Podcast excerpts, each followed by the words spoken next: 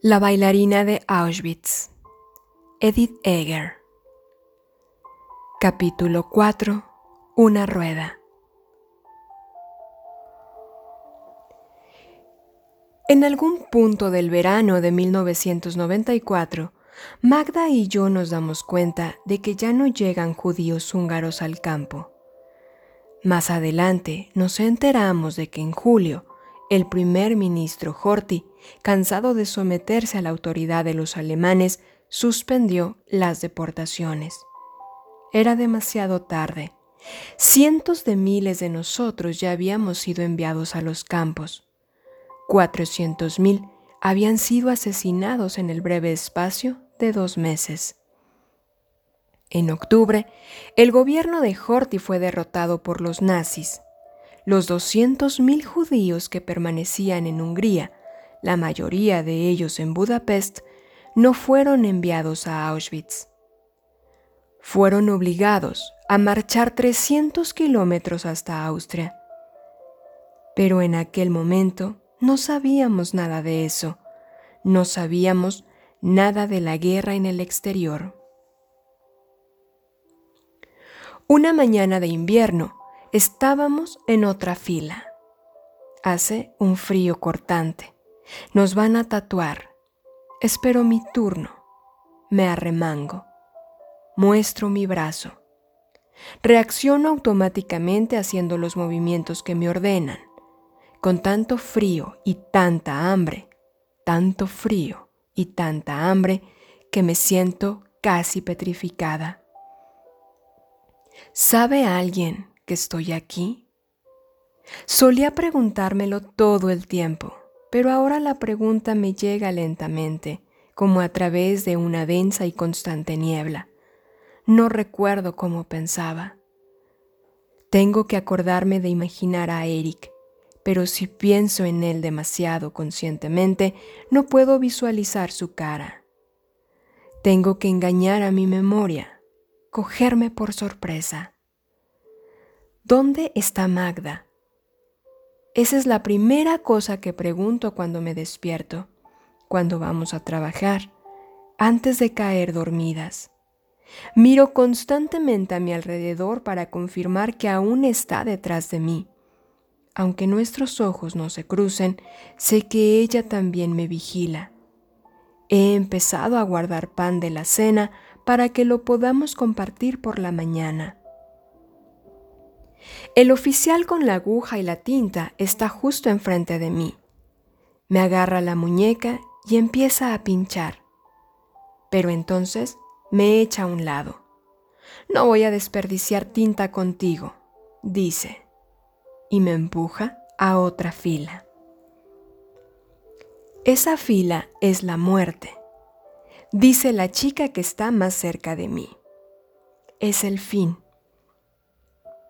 Está totalmente gris, como si estuviera cubierta de polvo. Más adelante, alguien está rezando. En un lugar en el que la amenaza de muerte es constante, este momento me atraviesa especialmente. De repente, pienso en la diferencia entre mortífero y letal. Auschwitz es las dos cosas. Las chimeneas expulsan humo sin parar Cualquier momento puede ser el último. Así que, ¿por qué preocuparse? ¿Por qué invertir? Y, a pesar de todo, si este momento, este preciso momento es el último de mi vida en la tierra, ¿debo desperdiciarlo con la resignación y la derrota? ¿Debo pasarlo como si ya estuviera muerta? Nunca sabemos qué significan las filas, le digo a la chica que está a mi lado. ¿Y si lo desconocido nos hiciera sentir curiosidad en lugar de miedo? Y entonces veo a Magda. La han colocado en otra fila. Si me envían a la muerte, si me envían a trabajar, si me evacúan a otro campo de concentración como han empezado a hacer con otras, Nada importa, salvo que estoy con mi hermana y que ella está conmigo. Somos de las pocas presas afortunadas que todavía no hemos sido completamente separadas de nuestras familias. No es exagerado decir que vivo por mi hermana. No es exagerado decir que mi hermana vive por mí. El patio es un caos. No sé qué significan las filas. Lo único que sé es que tengo que pasar lo que nos espera con Magda, incluso si lo que nos espera es la muerte. Miro el espacio cubierto de nieve apelmazada que nos separa. Los guardas nos rodean. No tengo un plan. El tiempo pasa lento y rápido. Magda y yo cruzamos una mirada. Veo sus ojos azules y entonces me pongo en movimiento. Me pongo a hacer ruedas, las manos en el suelo y los pies en el aire, una tras otra. Un guarda me mira fijamente. Está boca arriba, está boca abajo. Espero una bala en cualquier momento y no quiero morir, pero no puedo dejar de girar una y otra vez. No levanta el arma. ¿Está demasiado sorprendido para dispararme? ¿Estoy demasiado mareada para verlo? Me guiña el ojo. Juro que le veo guiñarme el ojo. De acuerdo, parece decir, esta vez tú ganas. Durante los escasos segundos que acaparo por completo su atención, Magda corre por el patio y se une a mí en la fila. Nos mezclamos de nuevo entre la multitud de chicas a la espera de qué sucederá a continuación.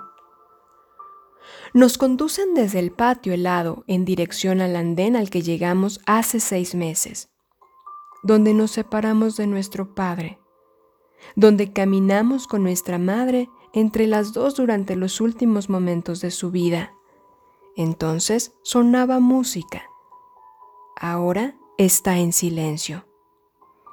Si es que el viento es silencio la constante ráfaga de frío agobiante, la boca abierta de la muerte y el invierno ya no parecen hacer ruido. Mi cabeza está repleta de preguntas y pavor, pero esos pensamientos son tan imperecederos que ya no parecen pensamientos. Siempre es casi el fin. Vamos a otro sitio a trabajar hasta el final de la guerra, nos han dicho, si pudiéramos oír las noticias, aunque solo fuera dos minutos, sabríamos que la propia guerra podía ser la siguiente baja. Mientras estamos ahí esperando para subir por la estrecha rampa al vagón de ganado, los rusos están acercando a Polonia por un flanco, los estadounidenses por otro. Los nazis están evacuando a Auschwitz poco a poco. Los presos que dejamos atrás los que sean capaces de sobrevivir un mes más en Auschwitz pronto serán libres. Nos sentamos en la oscuridad a la espera de que el tren arranque. Un soldado de la Wehrmacht, no de la SS, mete la cabeza por la puerta y nos habla en húngaro. Tenéis que comer, dice. Hagan lo que hagan, recordad que tenéis que comer porque puede que os liberen, tal vez pronto. ¿Nos está dando esperanzas? ¿O es una falsa promesa? ¿Una mentira? Este soldado es como los nihilas de la fábrica de ladrillos, esparciendo rumores, una voz de autoridad para acallar lo que ya sabemos. ¿Quién le recuerda a una persona hambrienta que tiene que comer? Sin embargo, Incluso en la oscuridad del vagón de ganado, en su cara recortada sobre kilómetros de alambrada y de nieve, veo bondad en sus ojos. Qué extraño que la bondad parezca ahora un efecto óptico. Pierdo la noción del tiempo que pasamos en movimiento. Duermo sobre el hombro de Magda y ella sobre el mío. En un momento dado me despierta la voz de mi hermana. Está hablando con alguien que no puedo distinguir en la oscuridad. Mi profesora explica. La de la fábrica de ladrillos, aquella cuyo bebé lloraba sin parar. En Auschwitz, todas las mujeres con hijos pequeños fueron gaseadas al principio. El hecho de que ella siga viva solo puede significar una cosa. Su bebé murió. ¿Qué es peor? Me pregunto. ¿Ser un niño que ha perdido a su madre o una madre que ha perdido a su hijo?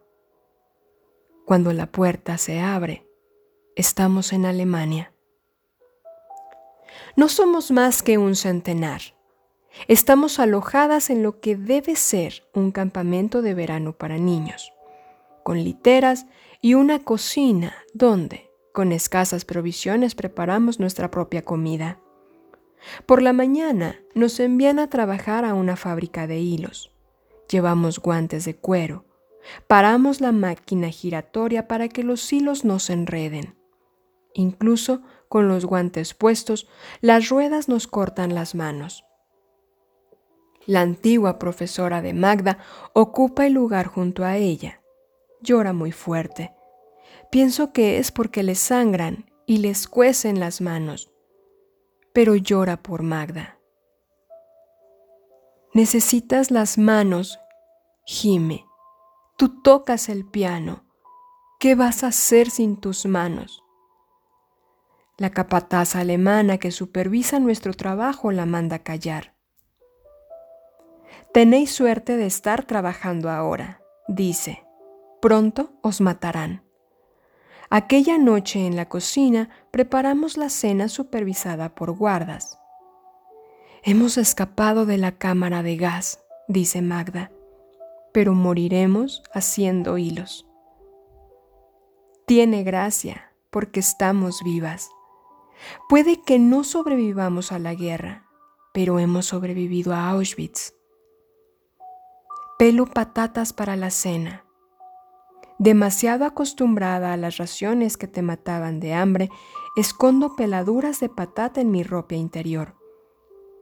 Cuando los guardas están en otra habitación, aso las pieles en el horno cuando nos las llevamos ansiosamente a la boca con manos doloridas, las peladuras están demasiado calientes para poder comerlas.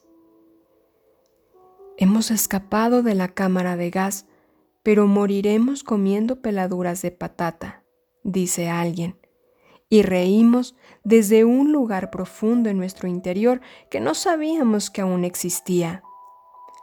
Reímos como lo hacía yo cada semana en Auschwitz cuando nos obligaban a donar sangre para hacer transfusiones a los soldados alemanes heridos. Me sentaba con la aguja en el brazo y me reía sola. Qué suerte ganar una guerra con mi sangre, de bailarina pacifista, pensaba. No podía apartar el brazo o me habrían disparado.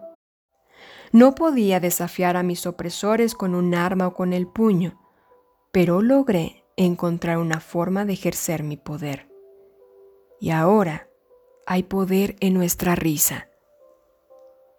Nuestra camaradería, nuestra alegría me recuerdan las de aquella noche en Auschwitz cuando gané el concurso de tetas. Nuestras palabras son nuestro sustento. ¿Quién es del mejor país? Pregunta una chica llamada Ava debatimos cantando las alabanzas de nuestra tierra. Ningún sitio es tan bonito como Yugoslavia, insiste Ava. Pero es una competición imposible de ganar. El hogar ya no es un lugar, no es un país, es un sentimiento tan universal como específico. Si hablamos demasiado de él, corremos el riesgo de que se desvanezca. Tras unas cuantas semanas en la fábrica de hilos, los SS vienen a buscarnos con trajes a rayas para sustituir nuestros uniformes grises. Subimos en otro tren. Sin embargo, esta vez nos obligan a subir al techo de los vagones con los uniformes a rayas para desanimar a los británicos de bombardear el tren. Transporta munición. De hilos a balas, dice alguien. Chicas, nos han ascendido, dice Magda. El viento en el techo del vagón es muy duro, arrasador. Pero, al menos, con tanto frío no siento hambre. ¿Preferiría morir de frío o bajo el fuego? ¿Gas o pistola? Sucede de repente. Incluso con los prisioneros en el techo del tren, los británicos nos lanzan sibilantes y estruendosas bombas. Humo, gritos. El tren se detiene y salto. Soy la primera en bajar. Subo corriendo la ladera nevada de la colina por donde pasan las vías en dirección a un grupo de pequeños árboles, donde me detengo a mirar la nieve en busca de mi hermana y a recobrar el aliento. No la veo corriendo desde el tren. Las bombas silban y estallan en la vía. Veo un montón de cadáveres al lado del convoy. Magda, tengo que elegir. Puedo correr escapar por el bosque, buscarme la vida. La libertad está muy cerca, es cuestión de unos pasos. Pero si Magda está viva y la abandono, ¿quién le dará pan? ¿Y si está muerta? Es un segundo, como el mecanismo de un obturador. Clic, bosque, clic, vías. Corro colina abajo. Magda está sentada en la cuneta con una chica muerta en su regazo. Es Ava. A Magda le sale sangre de la barbilla. En un vagón cercano hay hombres comiendo. También son prisioneros, pero no como nosotras. Visten ropa civil, no uniformes, y tienen comida. Prisioneros políticos alemanes, suponemos. En cualquier caso, son más privilegiados que nosotras. Están comiendo. Ava está muerta y mi hermana está viva. Y yo solo puedo pensar en comida. Magda, la hermosa, está sangrando. Ahora tenemos la oportunidad de pedir algo de comer y tú con esa pinta la regaño. Estás demasiado herida para coquetear. Mientras pueda enfadarme con ella, no tengo la necesidad de sentir miedo o dolor por lo que casi ha sucedido. En lugar de alegrarme y dar gracias por estar vivas las dos, por haber sobrevivido a otro momento fatal, estoy furiosa con mi hermana, estoy furiosa con Dios, con el destino, pero dirijo mi confusión y mi dolor a la cara sangrante de mi hermana. Magda, no responde a mis insultos, no se limpia la sangre. Los guardas nos rodean, gritándonos, moviendo los cadáveres con sus armas para asegurarse de que las que no se mueven están realmente muertas. Dejamos a Ava sobre la sucia nieve y nos unimos a las otros supervivientes. Podrías haberte ido corriendo, dice Magda. Lo dice como si fuera idiota. Al cabo de una hora, las municiones se han vuelto a cargar en otros vagones y estamos de nuevo en el techo, con nuestros uniformes a rayas, y la sangre de la barbilla de Magda se ha secado. Somos prisioneras y refugiadas. Hace mucho que hemos perdido la noción del tiempo. Magda es la estrella que me guía Mientras esté cerca, tengo todo lo que necesito. Una mañana nos sacan del tren de la munición y caminamos en fila durante muchos días.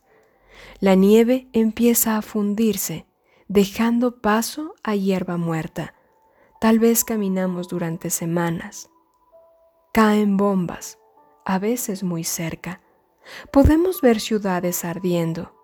Nos detenemos en pequeños pueblos a lo largo de Alemania, dirigiéndonos a veces hacia el sur, a veces hacia el este, obligadas a trabajar en fábricas por el camino. Contar prisioneros es la obsesión de la SS. Yo no cuento cuántas quedamos. Sé que cada día la cifra es menor. No es un campo de exterminio, pero hay montones de maneras de morir. Las cunetas de la carretera están teñidas de rojo, procedente de la sangre de quienes han sido disparadas en la espalda o en el pecho, las que intentaron huir, las que no pudieron aguantar más.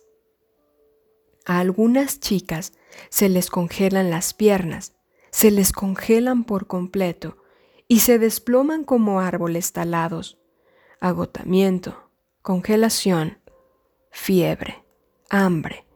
Si los guardas no aprietan el gatillo, lo hace el cuerpo. Hemos caminado durante días sin comida.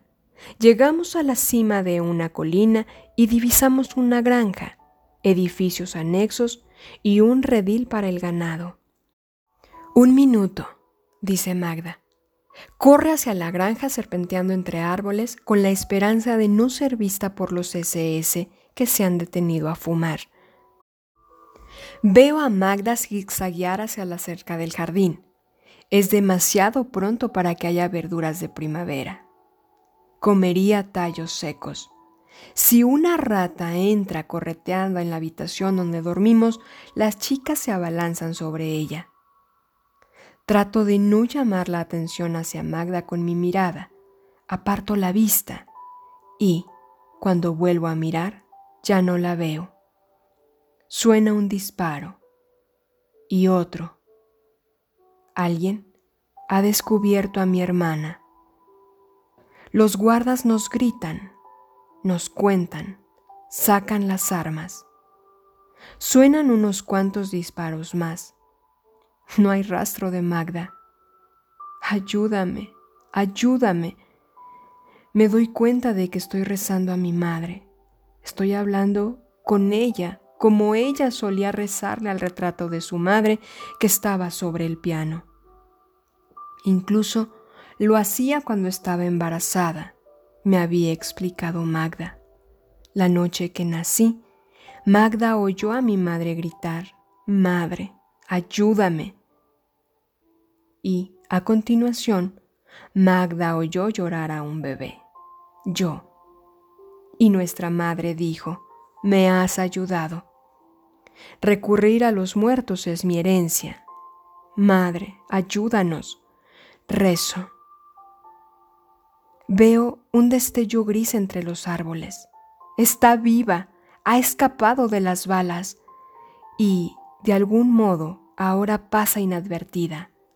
No respiro hasta que Magda está de nuevo a mi lado. Había patatas, dice. Si esos cabrones no hubieran empezado a disparar, estaríamos comiendo patatas. Me imagino mordiendo una como si fuera una manzana. Ni siquiera perdería tiempo frotándola para limpiarla. Me comería la suciedad junto con la fécula y la piel. Vamos a trabajar a una fábrica de munición cerca de la frontera checa. Nos enteramos de que estamos en marzo. Una mañana no puedo salir del banco del cobertizo en el que dormimos. Estoy ardiendo de fiebre temblando y me siento muy débil. Levántate, Dicuca, me ordena Magda. No puedes caer enferma. En Auschwitz, a las que no podían trabajar les decían que las llevarían a un hospital, pero desaparecían. ¿Por qué iba a ser ahora diferente? Aquí no hay infraestructura para matar, no hay tuberías instaladas ni ladrillos colocados para ellos. Sin embargo, una sola bala te mata igual. A pesar de todo, no puedo levantarme. Oigo mi propia voz divagando sobre nuestros abuelos. Nos dejarán faltar a la clase y nos llevarán a la panadería. Nuestra madre no puede quitarnos los dulces. En algún lugar de mi cabeza sé que estoy delirando, pero no puedo recobrar los sentidos. Magda me dice que me calle y me tapa con un abrigo, según ella, para mantenerme caliente, pero en realidad es más bien para ocultarme. No muevas ni un dedo, dice. La fábrica está cerca, al otro lado de un pequeño puente sobre un caudaloso arroyo. Estoy tumbada bajo el abrigo, fingiendo que no existo previendo el momento en que se darán cuenta de que no estoy y un guarda entrará en el cobertizo para pegarme un tiro. ¿Podrá Magda oír el disparo con el ruido de las máquinas? Ahora no le intereso a nadie. Me sumerjo en un sueño delirante. Sueño con fuego. Es un sueño habitual. Llevo casi un año soñando que tengo calor. Sin embargo, me despierto del sueño y esta vez el olor del fuego me ahoga. ¿Está ardiendo el cobertizo? Temo ir a la puerta. Me da miedo no conseguir llegar con mis débiles piernas. Me da miedo que, si lo hago, me delate. Entonces oigo las bombas, los silbidos y las explosiones. ¿Cómo he podido dormir cuando empezaba el ataque? Me incorporo en el banco. ¿Cuál es el sitio más seguro? Aunque pudiera correr, ¿a dónde iba a ir? Oigo gritos. La fábrica está ardiendo. La fábrica está ardiendo. Vuelvo a ser consciente del espacio que me separa de mi hermana. Me he convertido en una experta en medir ese espacio. ¿Cuántas manos hay entre nosotras? ¿Cuántas piernas? ¿Volteretas? Ahora hay un puente, agua y madera. Y fuego. Lo veo desde la puerta del cobertizo, junto a la que por fin me he colocado, apoyada contra el marco. El puente que lleva a la fábrica está en llamas y la fábrica está siendo engullida por el humo. Para cualquiera que haya vivido los bombardeos, el caos es un respiro. Una oportunidad para echar a correr. Me imagino a Magda abriendo una ventana y corriendo hacia los árboles, mirando entre las ramas hacia el cielo, lista para echar a correr hasta ahí con tal de ser libre. Si se pone a salvo, yo seré libre. Podría deslizarme hacia el suelo y no levantarme nunca. Qué alivio sería. Existir es una obligación. Dejo que mis piernas se doblen como una bufanda. La caída me relaja. Y ahí está Magda, en un halo de fuego, ya muerta, antes que yo. La alcanzo, siento el calor del fuego. Ahora iré con ella. Ahora, ya voy, grito, espérame. No capto el momento en que deja de ser un fantasma y se vuelve de carne y hueso de algún modo se hace entender, ha cruzado la puerta en llamas para volver a mí. Idiota, le digo, podrías haberte ido corriendo. Es abril. La hierba tiñe de verde las colinas. La luz va alargando los días. Los niños nos escupen cuando pasamos por las afueras de los pueblos. Qué triste, pienso, que a esos niños les hayan lavado el cerebro para que me odien. ¿Sabes cómo me voy a vengar? dice Magda. Voy a matar a una madre alemana. Un alemán mató a mi madre y yo voy a matar a una madre alemana. Yo tengo otro deseo. Deseo que un día el niño que nos escupe vea que no tiene que sentir odio. En mi venganza imaginaria, el niño que ahora nos grita, sucia judía, sabandija, me ofrece un ramo de rosas. Ahora sé, dice, que no hay motivo para odiarte, ningún motivo. Nos abrazamos, perdonándonos mutuamente. No le cuento a Magda mi fantasía. Un día, al anochecer, los SS nos meten a empujones en una sala común donde dormiremos, otra vez sin comida. Cualquiera que abandone el local recibirá un disparo inmediatamente, advierte el guarda. Dicuca, gime Magda mientras nos hundimos en los tablones de madera que nos servirán de cama.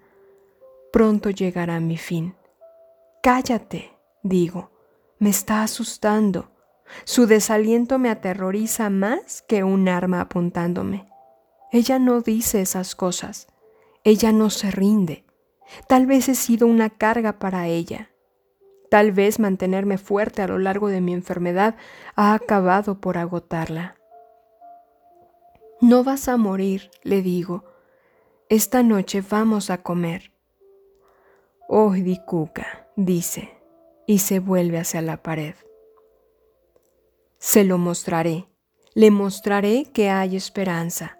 Conseguiré un poco de comida, la animaré.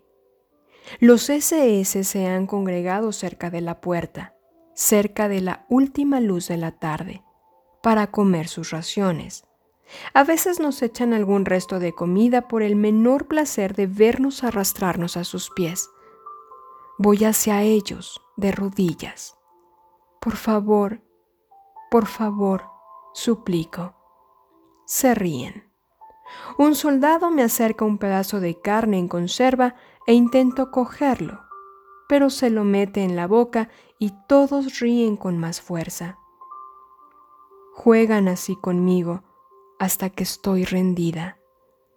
Magda está dormida.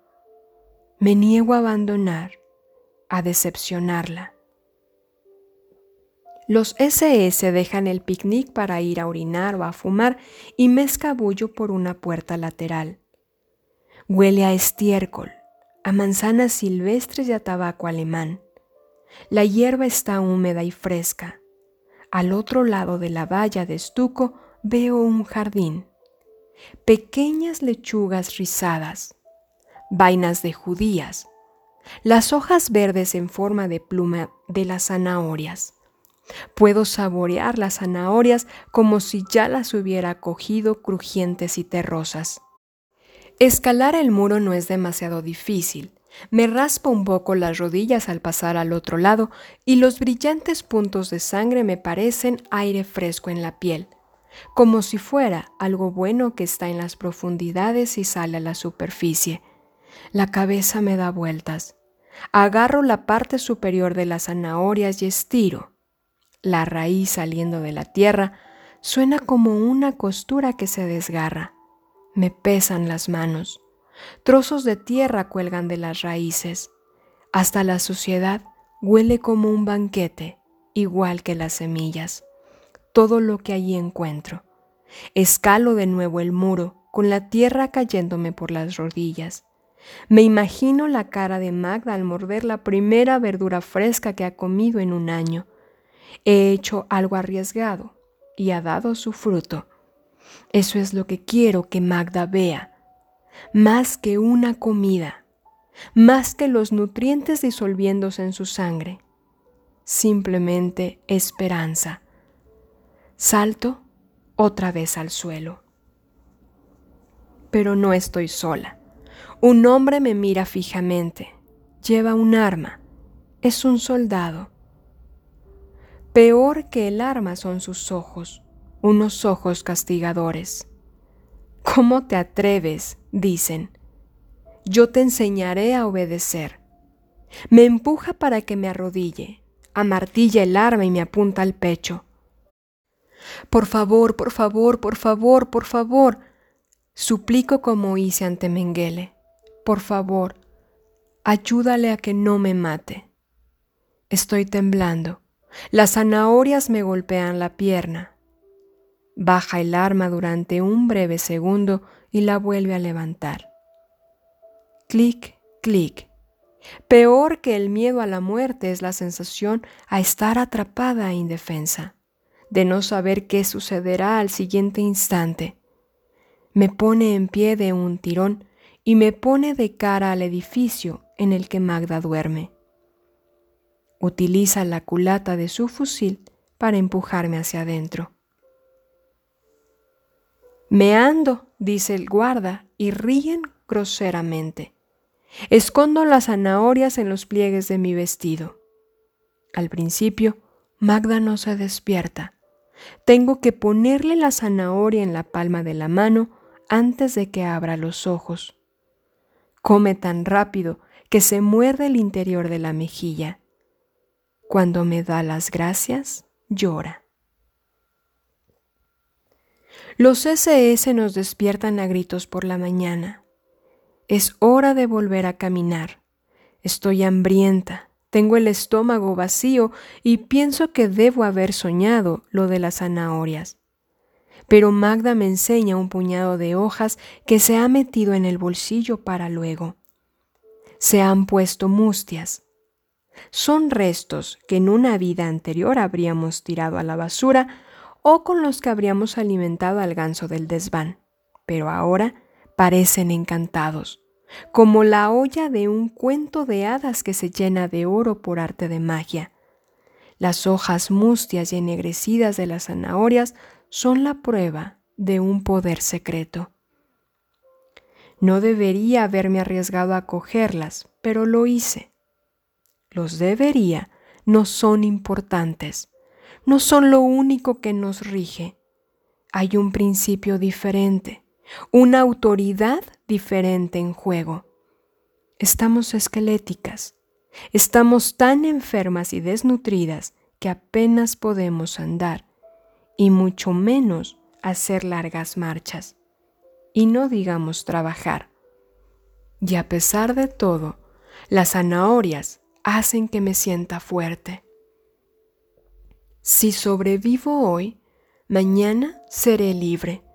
Repito la consigna en mi cabeza. Nos ponemos en fila para el recuento.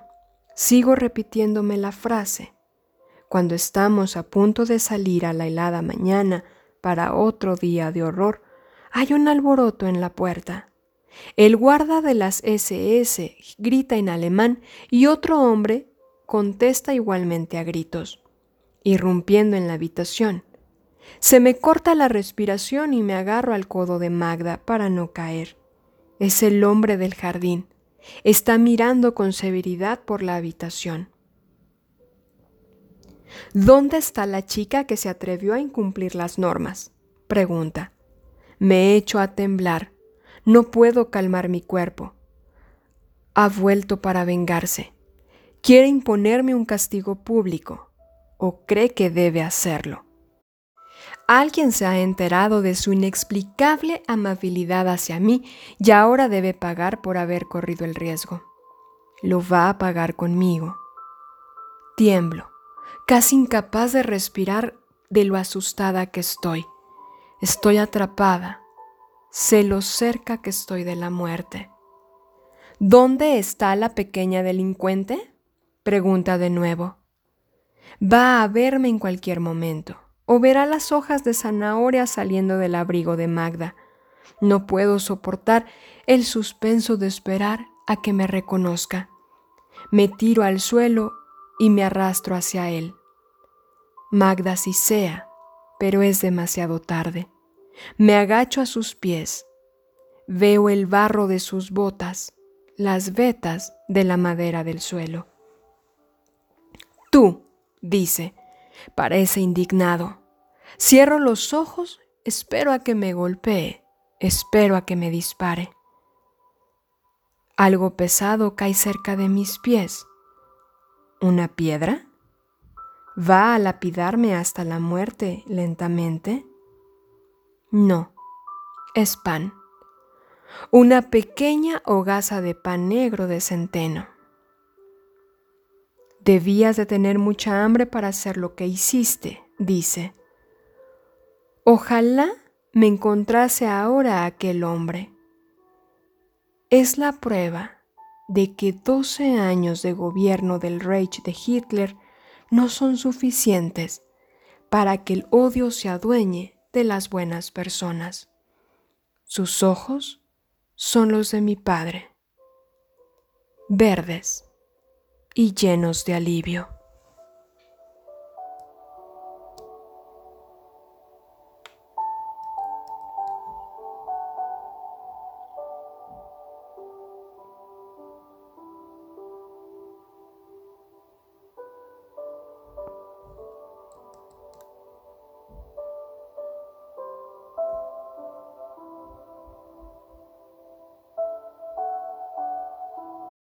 Capítulo 5 La escalera de la muerte Caminamos de nuevo durante días o semanas.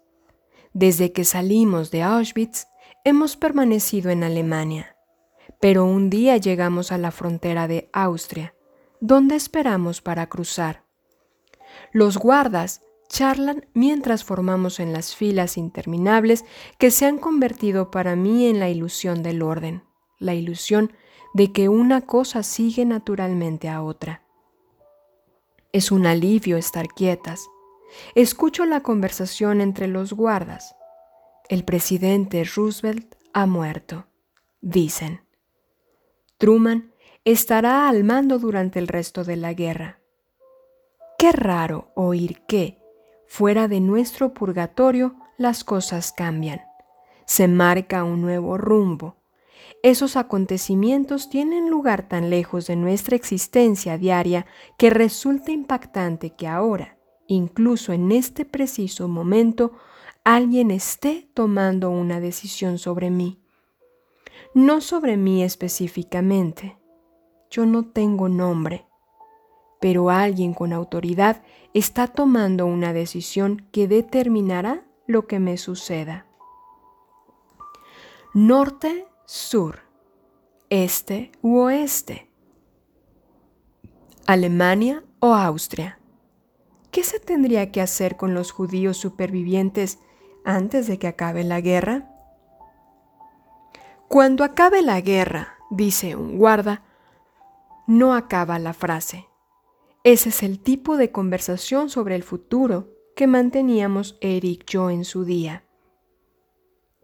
Después de la guerra, si me concentro adecuadamente puedo saber si sigue vivo. Finjo que estoy esperando a la entrada de una estación de tren donde compraré un billete, pero solo tengo una oportunidad para averiguar la ciudad en la que, en la que me encontraré con él.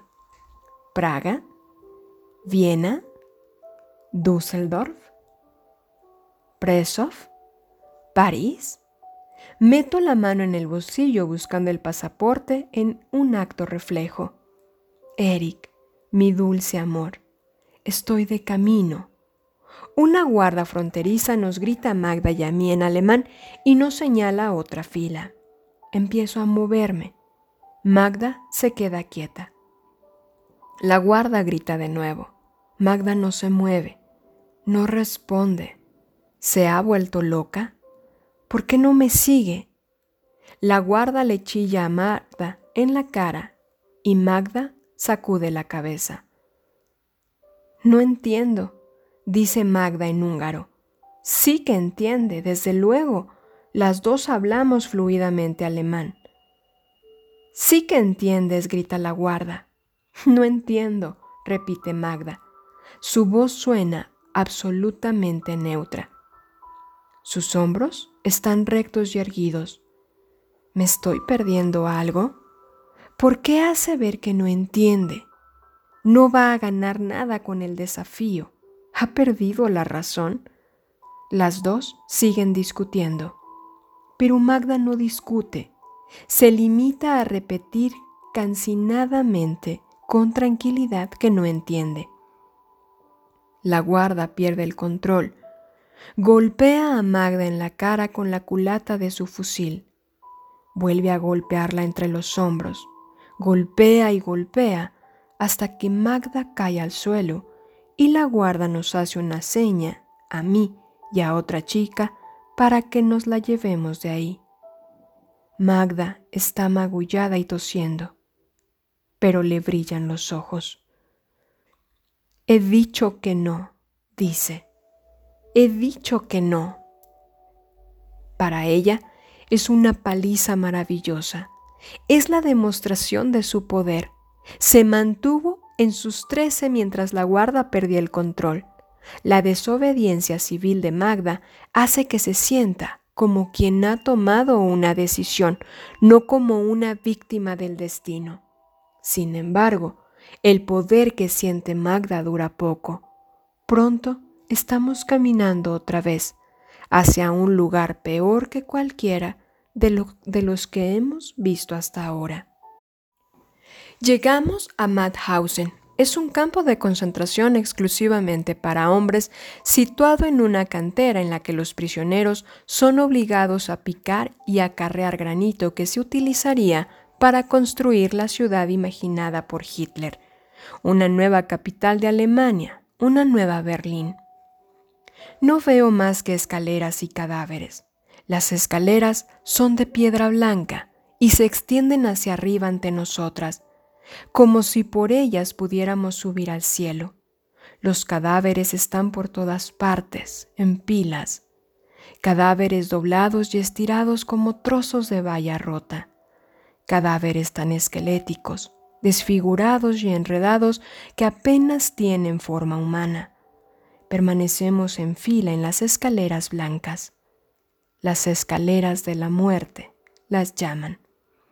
Estamos esperando en las escaleras otra selección. Suponemos que significará la muerte o más trabajo. En la fila corren rumores estremecedores.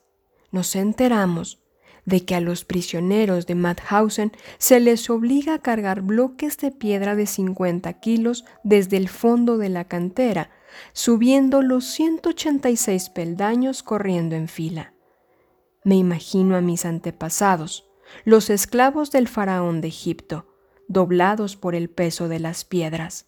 Aquí, en las escaleras de la muerte, nos dicen, cuando estás cargando una piedra por las escaleras y alguien delante de ti tropieza o se desploma, tú eres el siguiente en caer y así sucesivamente hasta que toda la fila cae formando una pila.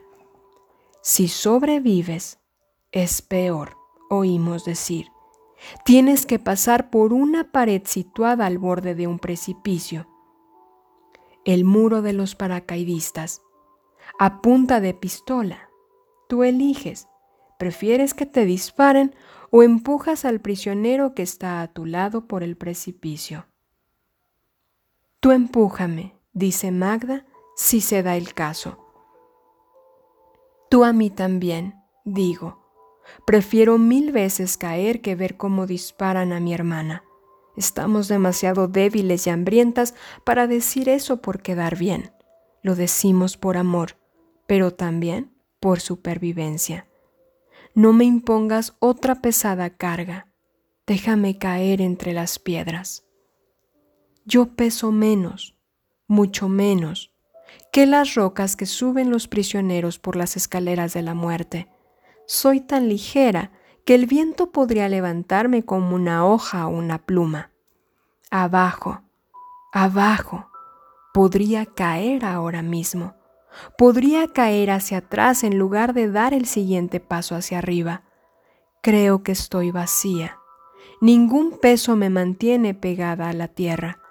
Estoy a punto de sumirme en esa fantasía de ingravidez del soltar la carga que supone estar viva cuando alguien delante de mí rompe el hechizo.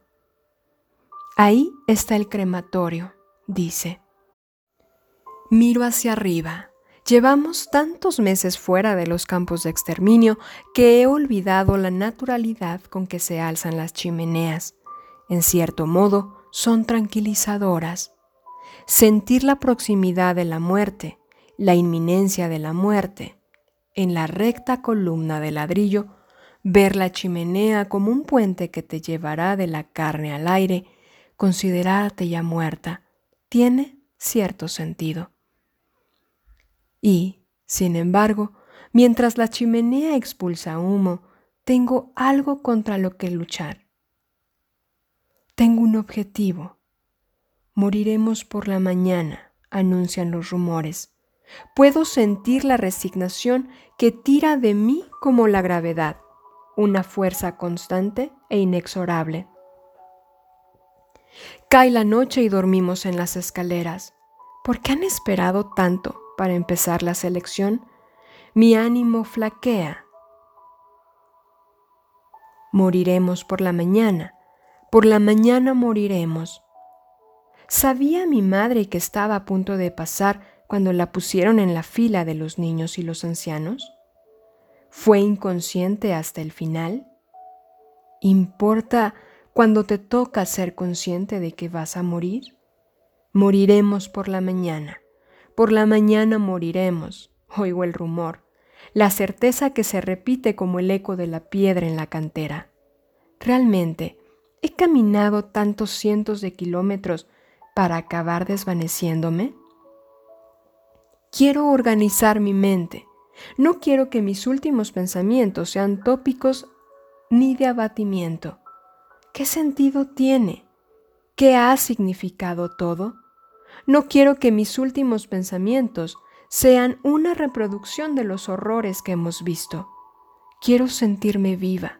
Quiero saborear lo que supone estar viva. Pienso en la voz de Eric y en sus labios. Intento evocar pensamientos que todavía puedan tener la capacidad de hacerme estremecer de emoción. Nunca olvidaré tus ojos, nunca olvidaré tus manos. Eso es lo que quiero recordar, la calidez en mi pecho, el rubor en mi piel, aunque recordar no es la palabra adecuada. Quiero gozar de mi cuerpo mientras aún lo tenga. Hace una eternidad, en casa, mi madre me prohibió leer Nana de Emil Sola pero lo introduje subrepticiamente en el baño y lo leí a escondidas. Si muero mañana, moriré virgen. ¿Para qué he tenido un cuerpo si no le he conocido por completo?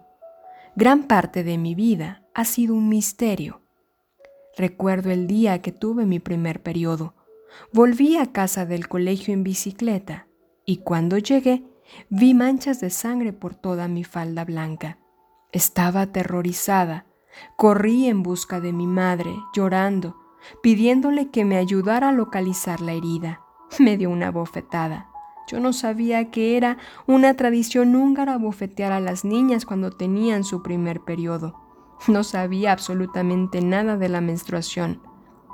Nadie, ni mi madre, ni mis hermanas, ni mis profesoras, ni mis entrenadoras, ni mis amigas me habían explicado nada acerca de mi anatomía.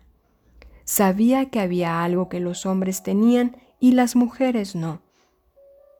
Nunca había visto a mi padre desnudo, pero había notado esa parte de Eric apretándome cuando me abrazaba. Nunca me había pedido que se la tocara. Nunca había reconocido su cuerpo. Me había gustado la sensación de que su cuerpo y el mío fueran misterios esperando a ser revelados, algo que hacía que se disparase la energía entre nosotros cuando nos tocábamos. Ahora era un misterio que nunca resolvería. Había experimentado pequeños destellos de deseo, pero nunca sentiría su culminación, la plena promesa de un universo de luz me hace llorar ahí, en las escaleras de la muerte. Es terrible perder, haber perdido todas las cosas conocidas. Madre, padre, hermana, novio, país, hogar. ¿Por qué tengo que perder también las cosas que no conozco? ¿Por qué tengo que perder el futuro, mi potencial, los hijos que nunca tendré, el vestido de boda que mi padre nunca me hará. Voy a morir virgen. No quiero que sea mi último pensamiento. Debería pensar en Dios. Trato de imaginarme un poder omnipotente. Magda ha perdido la fe, ella y muchas otras. No puedo creer en un Dios que permite que pase esto, dicen. Entiendo a qué se refieren. Y, a pesar de todo, nunca me ha resultado difícil entender que no es Dios el que nos mata en las cámaras de gas, en las cunetas, en los precipicios, en escaleras blancas de 186 peldaños. Dios no dirige los campos de, exterminio, lo hacen las personas. Pero aquí está de nuevo el horror y no quiero aceptarlo. Me imagino a Dios como un niño que baila, vivaracho, inocente y curioso. Yo también debo serlo si quiero estar cerca de Dios. Quiero mantener viva la parte de mí que siente admiración, que se maravilla hasta el final. Me pregunto si alguien sabe que estoy aquí, si sabe lo que está pasando, si sabe que existe un sitio como Auschwitz, como Mauthausen. Me pregunto si mis padres pueden verme ahora. Me pregunto si Eric puede. Me pregunto cómo es un hombre desnudo. Está lleno de hombres a mi alrededor, hombres que ya no viven. No heriría su orgullo que echase una ojeada. La peor transgresión sería renunciar a mi curiosidad, me digo convenciéndome a mí misma.